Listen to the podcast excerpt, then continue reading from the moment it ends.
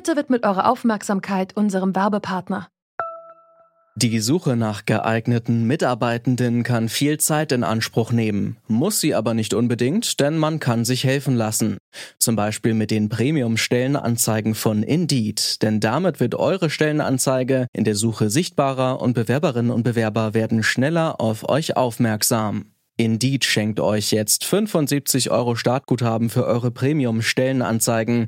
Klickt dazu auf den Link in den Show Notes. Es gelten die AGB. Ab Januar werden auch vermehrt Babys geboren wegen Covid-19. Die Familien hatten mehr Zeit und durften nicht mehr raus. Cornelia Klemm, Leiterin einer Hebammenpraxis, hat es hier in einem Beitrag der SWR Landesschau schon geahnt. Im letzten Sommer sind mehr Kinder gezeugt worden, auch wenn vielleicht eher die Freude über die ersten Lockerungen dafür verantwortlich gewesen ist. Im März 2021 sind somit mehr Kinder zur Welt gekommen als in den Vergleichsmonaten der letzten 20 Jahre. Das hat das Statistische Bundesamt am Dienstag mitgeteilt. Erfreulich mögen manche sagen, immerhin gibt es hierzulande ja den sogenannten demografischen Wandel, doch die steigende Zahl der Geburten bringt auch Herausforderungen mit sich, vor allem in den Krankenhäusern. Wir fragen uns heute, der Babyboom kommt. Wie steht's um Entbindungen in Deutschland? Mein Name ist Janik Köhler. Hi. Zurück zum Thema. Wenn man schwanger ist und die Wehen einsetzen, fährt man schnell ins Krankenhaus und bekommt dort unter bester Betreuung das Kind. Das wäre ideal, ist aber leider nicht immer die Realität. Vor allem Menschen, die auf dem Land leben, müssen immer längere Strecken zum nächsten Krankenhaus in Kauf nehmen und dann muss dieses Krankenhaus auch erstmal eine Geburtsstation haben. Gleichzeitig arbeiten Geburtshelferinnen und Helfer häufig an der Belastungsgrenze. Dieser bitteren Realität müssen sich aktuell und wohl auch zukünftig immer mehr Menschen in Deutschland stellen. Seit 2010 nämlich steigt die Geburtenrate wieder an. Nicht sehr viel, ein leichtes Plus gibt es aber. Jetzt ist sogar von einem Corona-Babyboom die Rede. Doch wo liegen die konkreten Probleme? Darüber spreche ich mit unserem Chef vom Dienst Kai Rehmen. Kai hat die wichtigsten Zahlen und Fakten zusammengetragen. Kai, steht es denn wirklich so schlecht um die Entbindung in Deutschland, wie es da so den Anschein macht? Ja, also wenn man sich die nackten Zahlen anschaut, dann sind da schon einige Sachen sehr auffällig. So wurden laut Statistischem Bundesamt zwischen 1991 und 2015 über 470 Geburtseinrichtungen geschlossen. Das ist dort allein ein Minus von 40 Prozent. Außerdem kommt es vermehrt zu sogenannter Zentralisierung von Krankenhäusern und Geburtsstationen, also sie werden zusammengelegt. Das hat dann zur Folge, dass, ja, du hast es genannt, gerade für werdende Eltern auf dem Land der Weg zum Krankenhaus, der wird immer länger. Aber dann frage ich mich natürlich, warum werden dann überhaupt so viele Geburtseinrichtungen geschlossen und Krankenhäuser und Geburtsstationen zusammengelegt? Also, wenn viele Geburten an einem Ort stattfinden, sind die Geburtshelferinnen und Helfer routinierter, so zumindest die Idee. Das soll die Sicherheit vor allem für die Babys erhöhen. In Ländern wie Schweden, Norwegen oder Finnland ist die Geburtshilfe zum Beispiel deutlich zentrierter als hier in Deutschland und die Sterblichkeit von Neugeborenen liegt niedriger als hierzulande.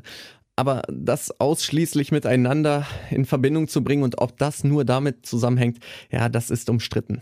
Okay, verstehe, aber ich würde trotzdem mal mutmaßen, dass das jetzt nicht das einzige Argument ist, sondern das Ganze hat doch wahrscheinlich auch einfach wirtschaftliche Gründe, oder? Ja, du hast absolut recht, natürlich. Auch viele Krankenkassen fordern deshalb die Zentralisierung. Nur so könne man halt zukünftig dem wirtschaftlichen Druck standhalten. Das Problem ist einfach, dass sich normale Geburten für die Kliniken finanziell nicht lohnen und deshalb müssen auch immer mehr Geburtsstationen schließen. Gegnerinnen und Gegner dieser Entwicklung, ja, die kritisieren natürlich, dass hier der wirtschaftliche Erfolg schlicht über das Wohl von Kindern und Müttern gestellt wird. Gerade jetzt in der Corona-Pandemie, da wurde auch immer wieder die Gesundheitsbranche, die Arbeitsbedingungen und der Personalmangel dort thematisiert. Ähm, wie ist denn da der Stand bei der Geburtshilfe? Ja, das ist auch bei der Geburtshilfe nicht ganz anders. Auch da gibt es Probleme, denn es gibt einfach zu wenig Hebammen. Häufig sind Stationen dann auch unterbesetzt. Wenn man auf Statistiken schaut, zeigen das auch die Zahlen. Bereits 2015 wurde zum Beispiel eine Studie vom Picker-Institut durchgeführt. Dieses Institut, das führt häufiger repräsentative Umfragen im Gesundheitsbereich durch und hat Hebammen nach ihren Arbeitsbedingungen gefragt. Über die Hälfte der tätigen Hebammen hat dort angegeben, häufig drei oder sogar noch mehr Frauen gleichzeitig betreuen zu müssen und rund neun von zehn haben angegeben, dass sie ihre Pausen nicht mehr einhalten können. Es gibt schlicht zu wenig Hebammen. Es schließen also immer mehr Geburtsstationen und selbst bei den bestehenden Stationen fehlt es an Personal. Aber warum ist das so und was muss getan werden? Genau darüber habe ich mit Mechthild Hofner gesprochen. Sie war selbst lange als Hebamme tätig und ist erste Vorsitzende des Bayerischen Hebammen-Landesverbandes. Ich habe sie gefragt, ob es noch fünf vor zwölf oder schon fünf nach ist. Ich würde eher sagen fünf nach zwölf, weil dieses Problem, das Sie eingangs geschildert haben, das der Pickert-Institut bestätigt hat, es ist zum Leidwesen der Frauen, der Familien und aber auch zum Leidwesen der Hebammen. Es schlägt sich dadurch nieder, dass ganz viele Hebammen eben einfach mit dem Gedanken spielen, aus dem Beruf auszusteigen, weil sie es einfach körperlich und psychisch einfach nicht mehr bewerkstelligen können, den eigentlich so geliebten Beruf weiter auszuüben. Ja, Stellen äh, für Hebammen sollte es ja eigentlich genug geben, aber offenbar nicht genug Personal, um diese Stellen zu besetzen. Warum scheint denn dieser Hebammenberuf für viele dann doch so unattraktiv zu sein, dass sie nicht ergreifen möchten, obwohl das ja eigentlich ein schöner Beruf ist? Da haben Sie recht. Hebamme ist der schönste Beruf der Welt und immer noch ergreifen ganz viele junge Frauen diesen Beruf als sogenannten Traumberuf. Aber die Realität in der Ausübung und Praktizierung dieses Berufes, die schaut ganz anders aus. Erstens, es gibt nicht genügend Stellen, es gibt zu wenig Stellen. Die sogenannten Personalanhaltszahlen sind seit äh, Jahrzehnten nicht neu berechnet worden. Deshalb hat der Deutsche Hebammenverband mit seinen Landesverbänden schon seit Jahren eine Anhebung und Anpassung gefordert und das ist in, auch in einem äh, Geburtshilfestärkungsgesetz formuliert. Das hat der Gesundheitsminister, die Regierung mit aufgenommen und ein sogenanntes Hebammenstellenförderprogramm geschaffen im Rahmen des Gesundheitspflegeversorgungsverbesserungsgesetzes. Das ist ein guter Ansatz, aber ist einfach viel zu kurz gegriffen. Es werden jetzt 0,5 zusätzliche Vollkraft-Hebammenstellen pro 500 Geburten gefördert. Die Deutsche Gesellschaft für Gynäkologie und Geburtshilfe zusammen mit dem DHV, Deutschen Hebammenverband, haben 2,9 Vollkraftstellen gefordert um die Situation in der Geburtshilfe, in der Betreuung für Frauen signifikant verbessern zu können.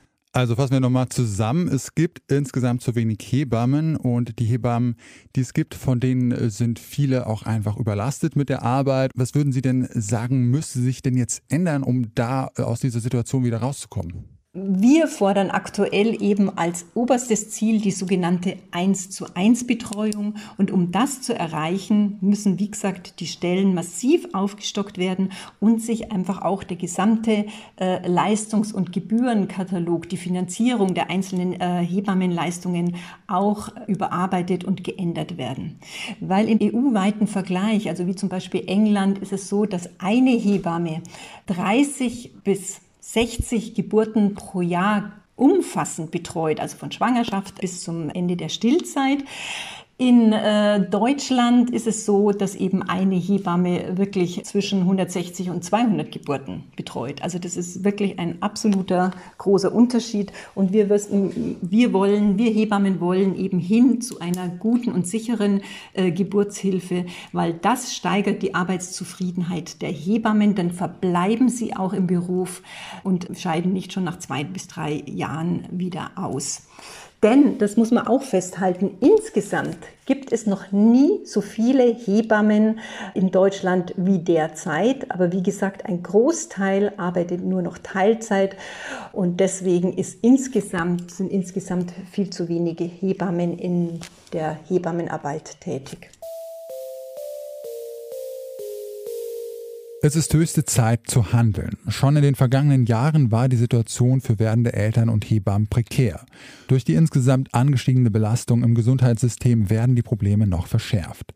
Es bleibt zu hoffen, dass am Ende dieser Pandemie nicht nur Pflegekräfte, sondern vor allem auch die Hebammen die dringend benötigte Entlastung erhalten.